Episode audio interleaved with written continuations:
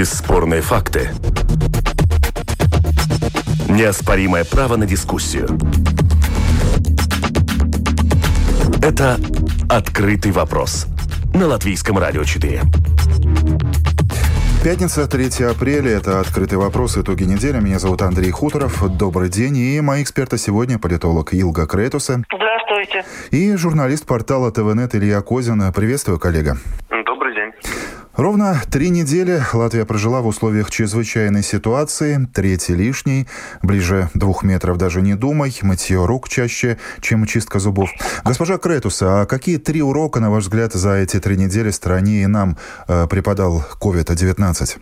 не, не, не до конца все это решено, но если смотреть на то, то все-таки первый урок то, что не будь в жизни слишком легкомыслен и не строй жизнь на один день. Это э, относится к всем людям, которые сейчас должны, некоторые страдать от того, что нет денег, нет работы и так далее.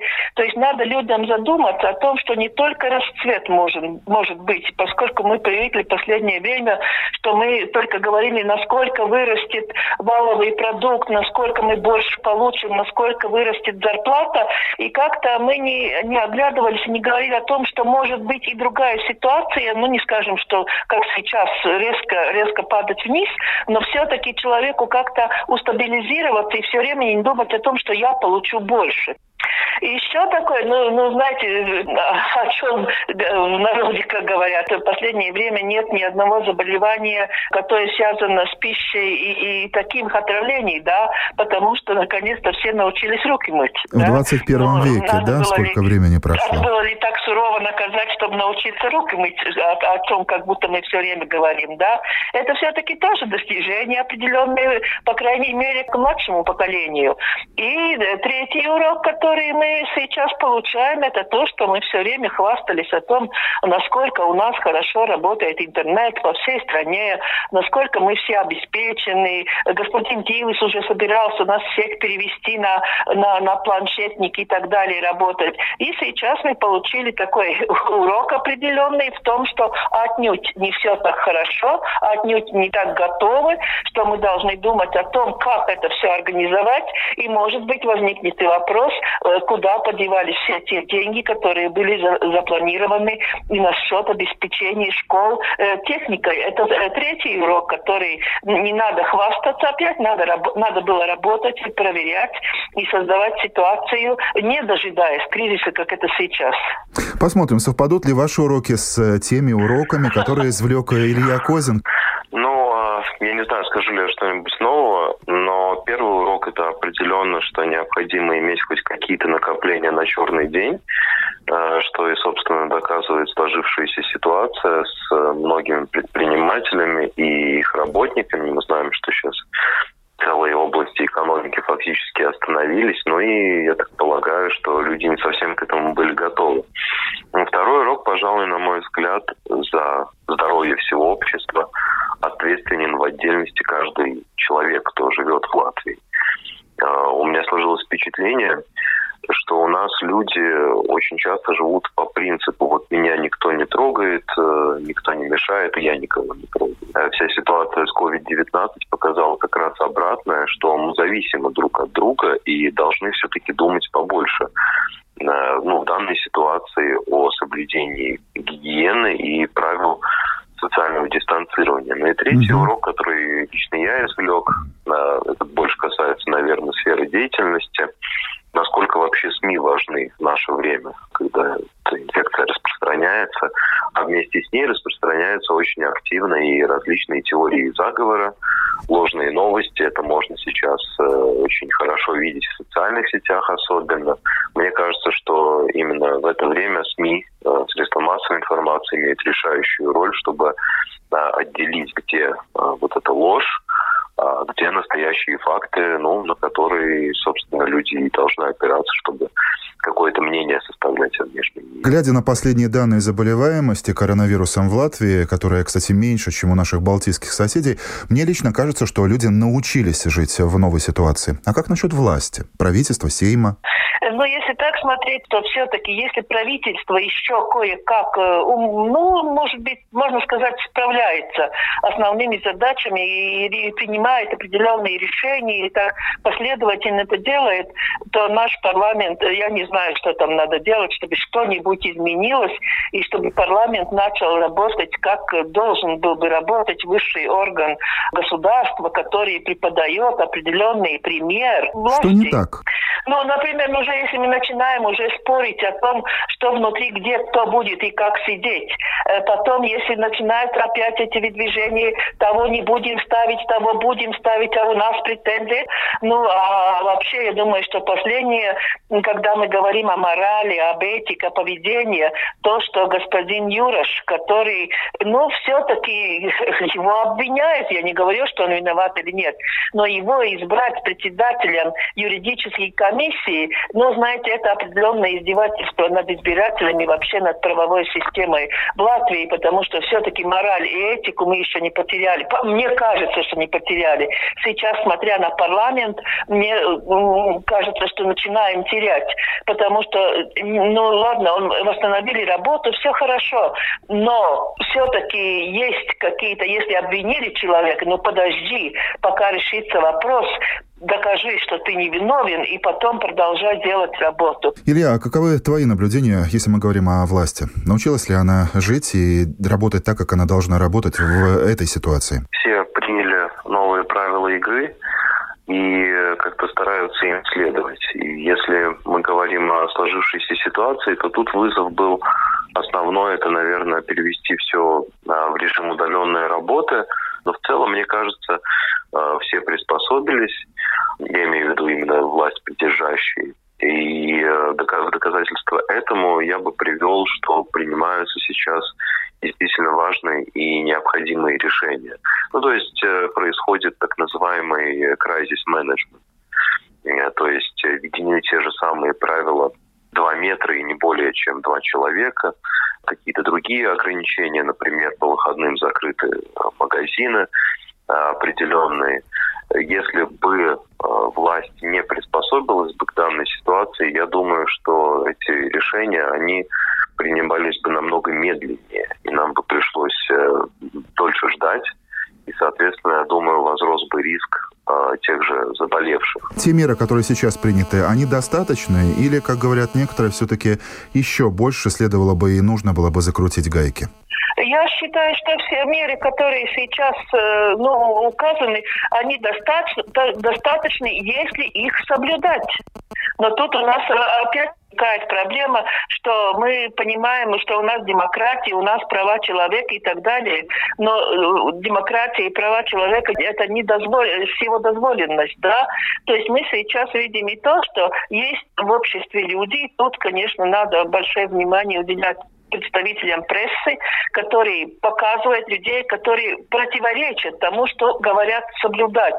Так что со стороны правительства, я думаю, что меры, меры вполне приемлемы. Все, все сделано. Единственное, где можно, конечно, спорить и обратить внимание, что происходит там, где приходят паромы, где сходят паромы, да.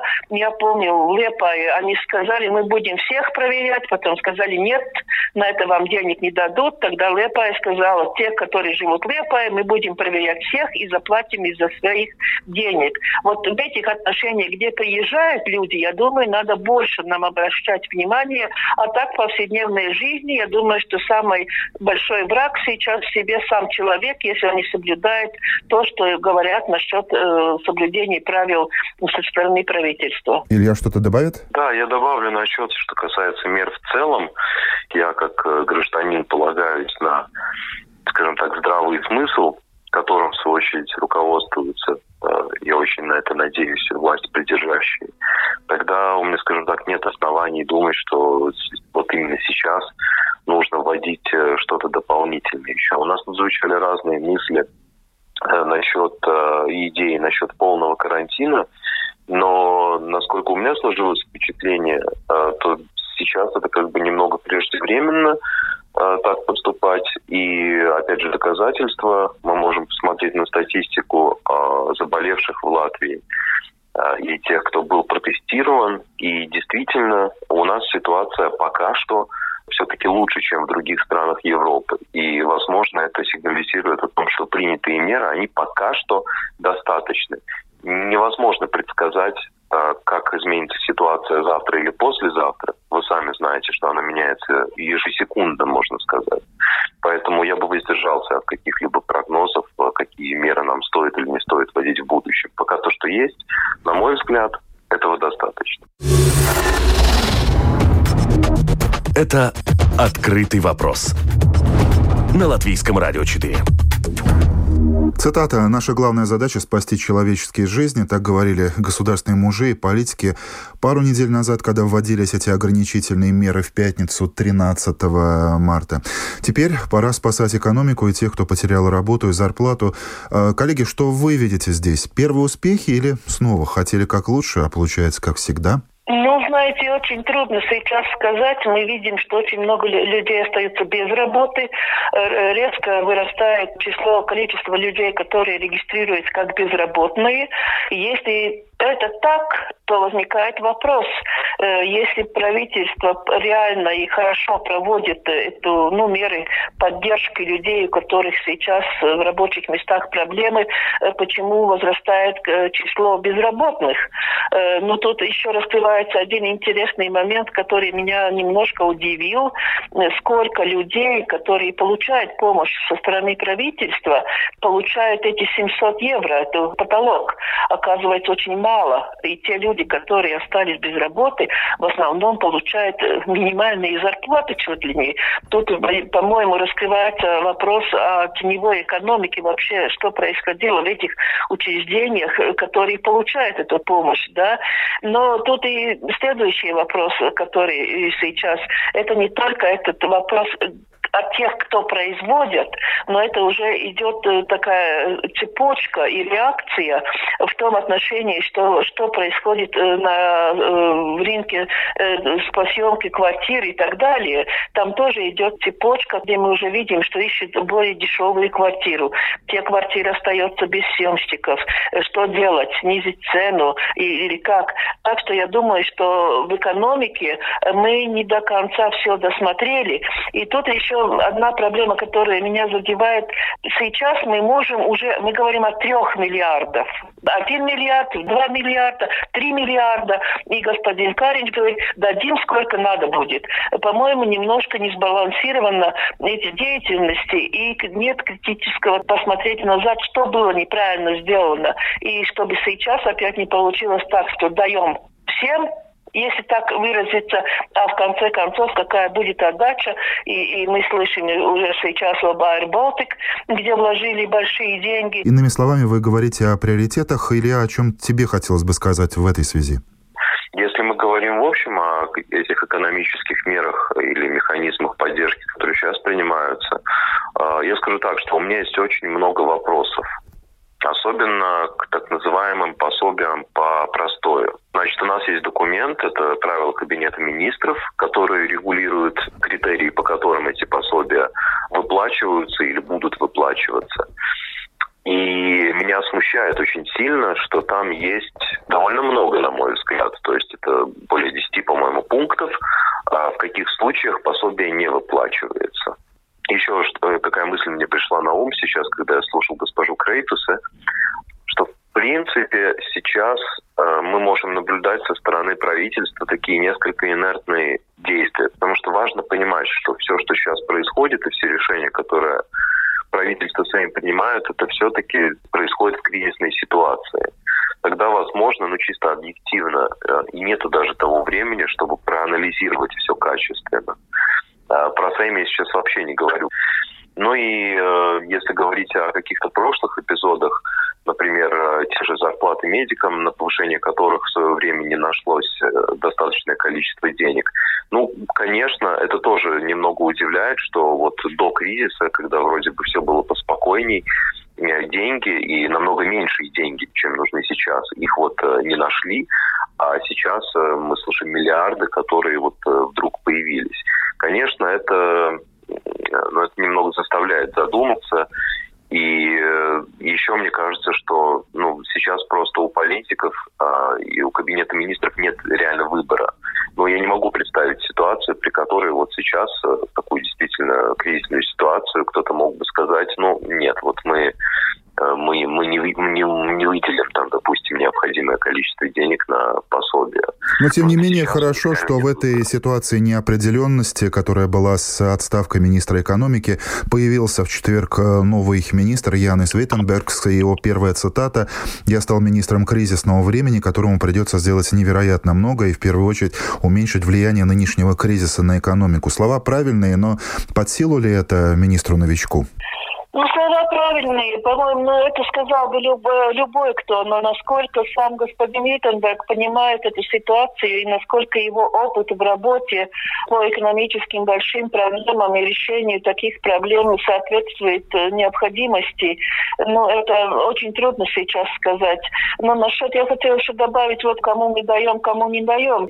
Тут при оценке этой ситуации надо и посмотреть, чтобы кто-то просто так э, решил, не буду, буду получать и произойдет. Потому что очень многие ищут возможность как-нибудь все-таки работать, как э, использовать эту ситуацию, как совсем не опустить руки. И, и мы почему-то не гордимся этими и не делаем передачи о тех людей, которые в этой ситуации находят новые решения, как нашли решение на, насчет производства маски да, для, для вот этот, э, который делает на 3D принтере, да.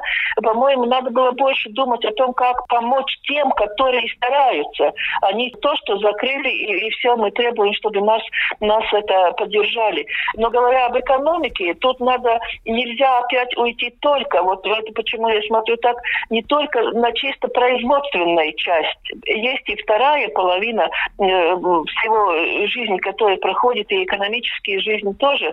Это те, которые поддерживают это со стороны. И я думаю, тут очень важен вопрос сейчас, который который сегодня решается о выделении денег э, СМИ, да, массовой, э, средствам массовой информации, э, потому что нет ничего страшнее, чем нехватка информации. И в экономической жизни то же самое, что должна быть информация о том, что реально происходит, и не только в Латвии, что реально происходит с теми, с теми структурами, с которыми связана экономика Латвии. По-моему, сейчас такого плана нет, и как-то так кажется, что мы на такой такой, на, ну, такой ура, мы должны победить. А какими средствами, что будет после этой победы, об этом сейчас очень мало говорится и очень мало, мало об этом пишут. Сейчас, сидя в самоизоляции, смотрим по сторонам, листаем ленту соцсетей. Ну вот, например, я уже несколько раз натыкался на конкретные истории из других стран о людях, которые уже не могут заплатить в магазине за продукты или даже на то, что некоторые жалуются, что ну, фактически в проголодь живут. Надеюсь, нам удастся этого избежать? Ну, это было бы самое страшное, что в Латвии появилась бы ситуация, что люди не могут купить продуктов и так далее.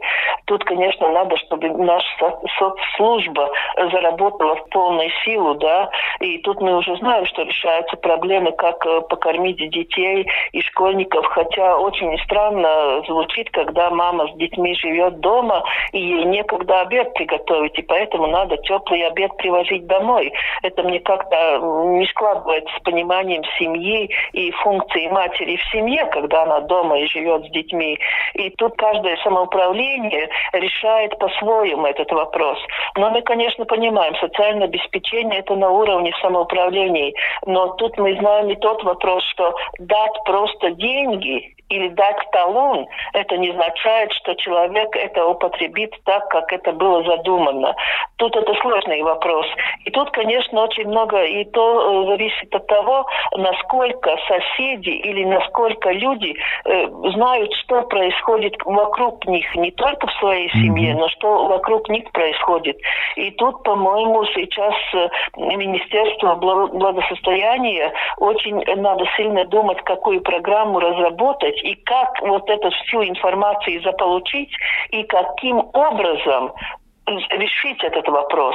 Потому что просто, я говорю, просто дав 10 евро, ты не обеспечишь, чтобы человек э, не попал в ситуацию, что ему нечего кушать. И главное еще, что чтобы до человека можно было добраться, чтобы узнать, насколько мы сейчас знаем, что происходит в деревне, насколько мы знаем, что происходит э, в более отдаленных местах, и как там и, и дети как живут, и насколько вся эта система действует.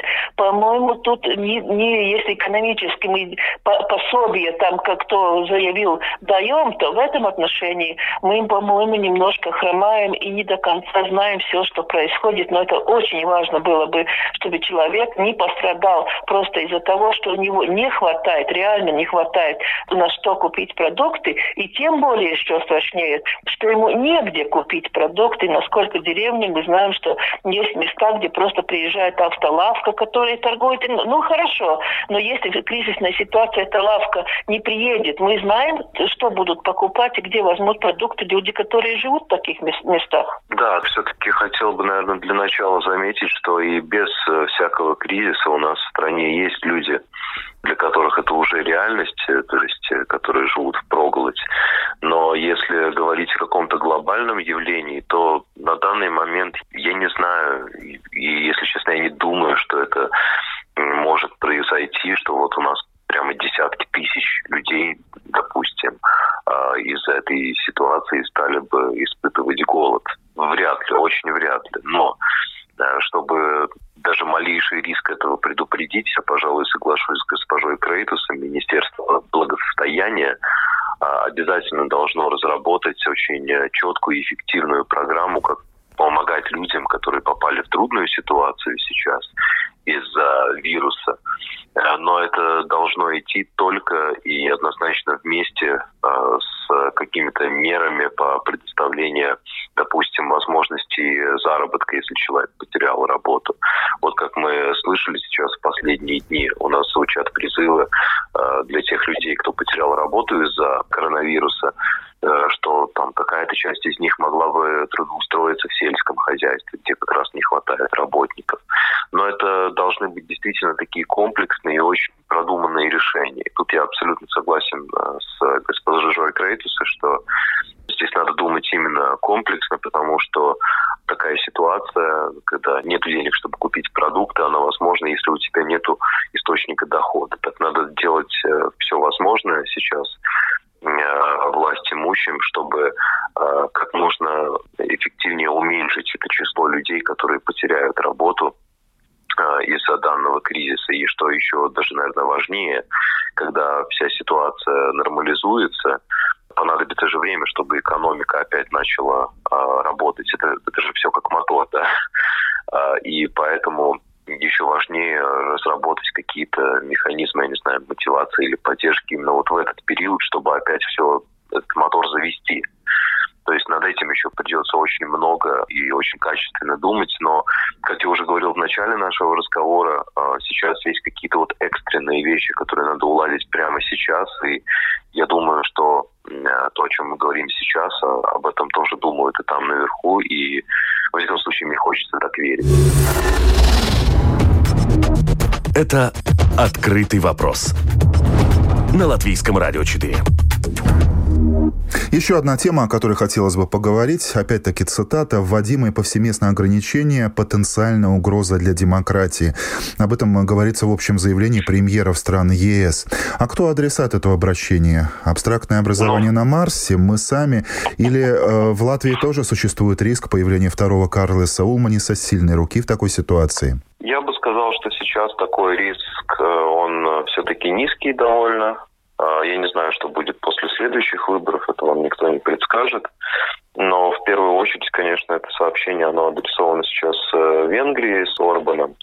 Мы знаем, что там произошло, в принципе, беспрецедентная ситуация в Европейском Союзе, когда президента во время кризисной ситуации расширились полномочия. Есть очень серьезное опасение, что после того, как все утихнет, э, вряд человек от них откажется. Но если мы говорим о Латвии, то я только хочу отметить, что у нас определенно есть, э, скажем так, политические силы, которые, по моему сугубо личному мнению, были бы заинтересованы э, в сценарий, который разворачивается, скажем, ну, в таких странах, как Польша или Венгрия, где, в принципе, ну, это страны, которые сейчас все больше и больше идут в направлении авторитарных.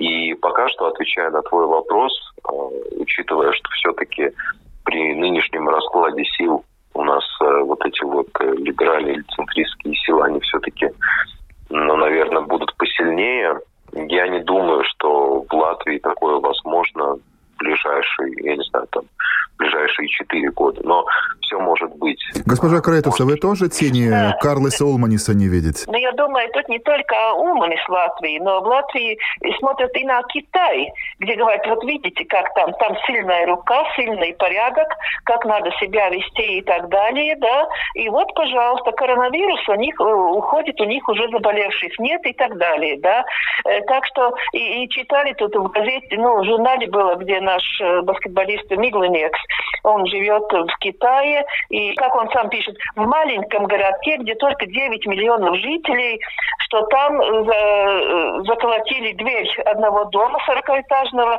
где люди не соблюдали правила карантина, продукты им доставляли, но вот просто дверь сделали так, что они выйти не могут из этого дома, и вот, вот это было правильное поведение.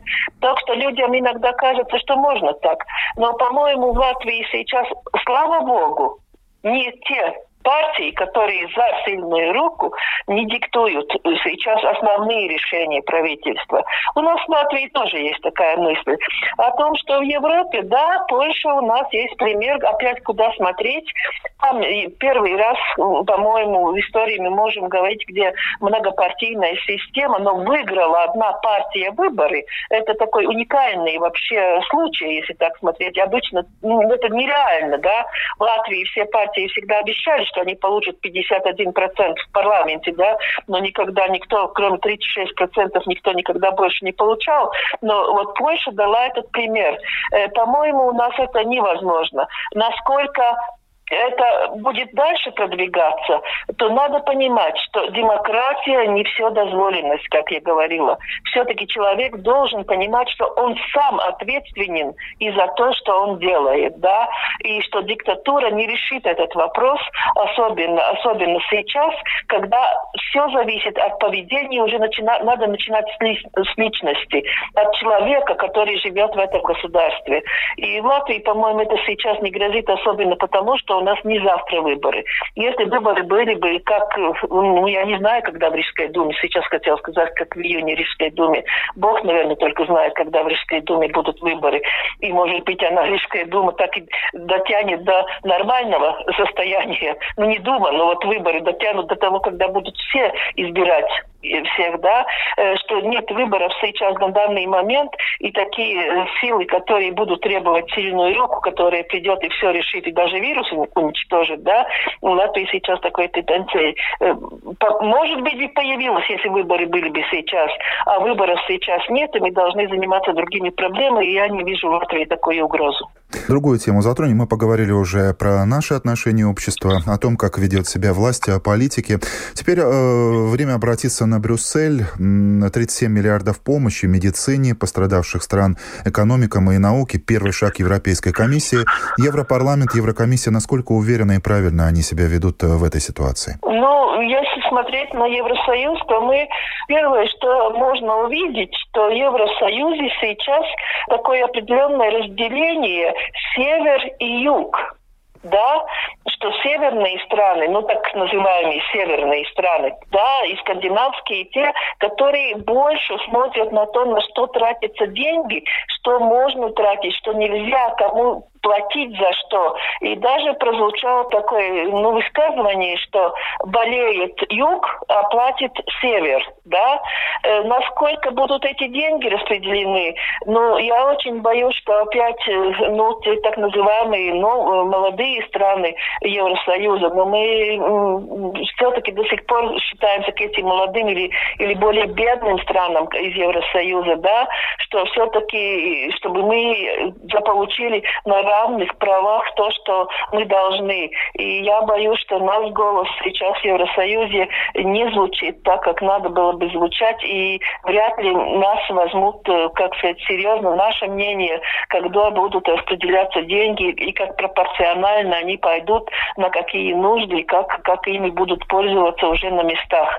Все-таки так называемый старый мир диктует свои правила. Ну, во-первых, я частично, наверное, но только частично соглашусь с тем, что наше мнение сейчас, э, скажем так, не менее слышно, чем мнение других стран, и что э, в этой ситуации я считаю, что латвийские евродепутаты должны, у них просто нет другого выбора, объединяться с э, другими странами, но традиционно в нашем случае это, наверное, будут скандинавские страны, страны Балтии, и в таком формате продвигать выгодные для нас э, решения, в том числе, чтобы более справедливо были распределены э, вот эти денежные средства, э, чтобы это было более справедливо распределено и помогло бы уладить последствия этого кризиса. Ну а если в целом комментировать э, шаг Евросоюза, то ну, Евросоюз поступает в рамках своих полномочий, то, чего не понимают очень многие люди, э, что, скажем так, политика здравоохранения – это компетенция и прерогатива каждого национального государства. И, но все-таки э, вот мы имеем кризисную ситуацию, чтобы с ней справиться, э, Евросоюз принял решение о выделении действительно существенной суммы на решение последствий, и это можно только поприветствовать. Но, конечно, надо внимательно следить за тем, как эти деньги будут расходоваться, и я считаю, нашим депутатам надо приложить все возможные усилия, задействовать все свои э, возможные дипломатические контакты, чтобы, скажем так, э, э Латвия тоже получила э, от этого, условно говоря, пирога э, какой-то кусок. Говоря об обществе, продолжая эту тему, прочитал одну такую оценку социологов, что существует риск, что что в данной ситуации возникнет и обострится кризис конфликта поколений в условиях, когда миллениалы должны особенно заботиться о старшем поколении. С одной стороны, у нас даже по закону установлено, что дети должны заботиться о родителей. Но закон одно дело, а то, что можно, это уже другое. И тут в этой ситуации, когда работу теряет молодой и нету денег, то ему некогда уже думать о том, он будто в душе может быть со своими родителями вместе, у которых, может быть, тоже не хватает сейчас, да, но как, как это совместить и как это сделать, это не так просто, чтобы мы вот так просто, мы дружно все проживем, проведем это время. Но я тут хотела добавить еще одну вещь. В этой сегодняшней ситуации я прочла, что в Риме, например, в магазине уже взяли на работу 200, э, там сколько-то человек, да, потому что им нужны рабочие руки из, из этой ситуации. Но рядом была статья, где было написано, пойдет ли официант ресторана собирать ягоды, чтобы заработать деньги. Вот это тоже сейчас у нас э, этот возникает чисто психологический процесс. Пойду ли я делать работу, которая ну, не так хорошо ценится, как моя, просто чтобы работать и получить деньги. Психологически готовы ли мы делать все, что можно ли, чтобы заработать деньги и чтобы не попасть в кризисную ситуацию. Это, по-моему, тоже такая проблема сейчас сейчас в обществе не только вопрос, как можно муж с женой две недели жить в одной квартире и не спорить и, и не поругаться, да, чисто психологически, да, это один вопрос. А второй вопрос в кризисной ситуации, насколько мы готовы э, как будто идти ступеньку вниз, лишь бы работать и получить деньги, и чтобы можно было прожить. Э, прожить. Это тоже такой вопрос, который идет вместе с всеми проблемами. Илья? Да, отвечая на твой вопрос по поводу того, есть ли у нас признаки вот этого конфликта, обострился ли он.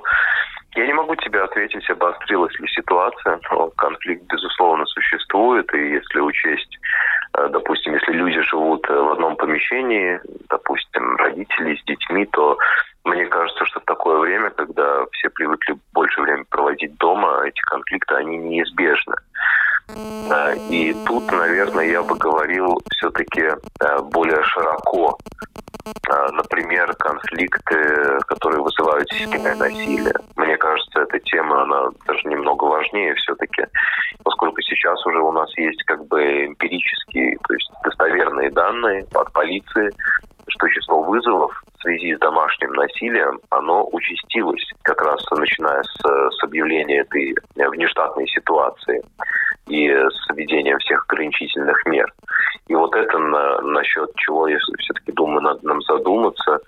И э, поэтому именно в это время э, все те меры, которые в последние годы были приняты для защиты жертв семейного насилия, они сейчас особенно важны. И я думаю, нам тоже стоит присмотреться, возможно, к своим соседям и все-таки ну, не давать в обиду людей. Я думаю, об этом сейчас очень важно подумать. Ну, просто надо за этим наблюдать и делать какие-то выводы. Не Тут на... можно согласиться, да, так на уровне такого, ну не скажем, что, что, что смеха или так, говорят, что самые большие очереди пациентов будут у психотерапевтов, психологов и у глазного врача после кризиса.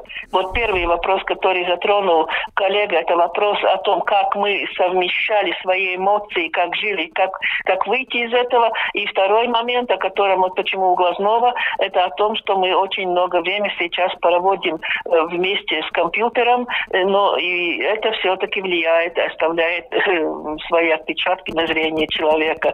Так что медики сейчас смеются, что вот эти люди получат больше, больше денег и, и больше клиентуры, когда кризис кончится. Не на все вопросы мы сегодня смогли найти ответы. Тем не менее, сегодня в открытом вопросе участвовали политолог Илга Крейтуса и журналист портала ТВНет Илья Козин. Спасибо большое за ваше время. Программу подготовила правила Андрей Хуторов, продюсер Людмила Вавинская. Друзья, спасибо, что слушаете нас. Доброго дня и хороших новостей.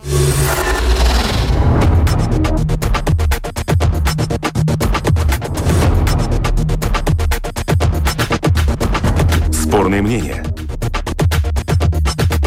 Бесспорные факты. Неоспоримое право на дискуссию. Это «Открытый вопрос» на Латвийском радио 4.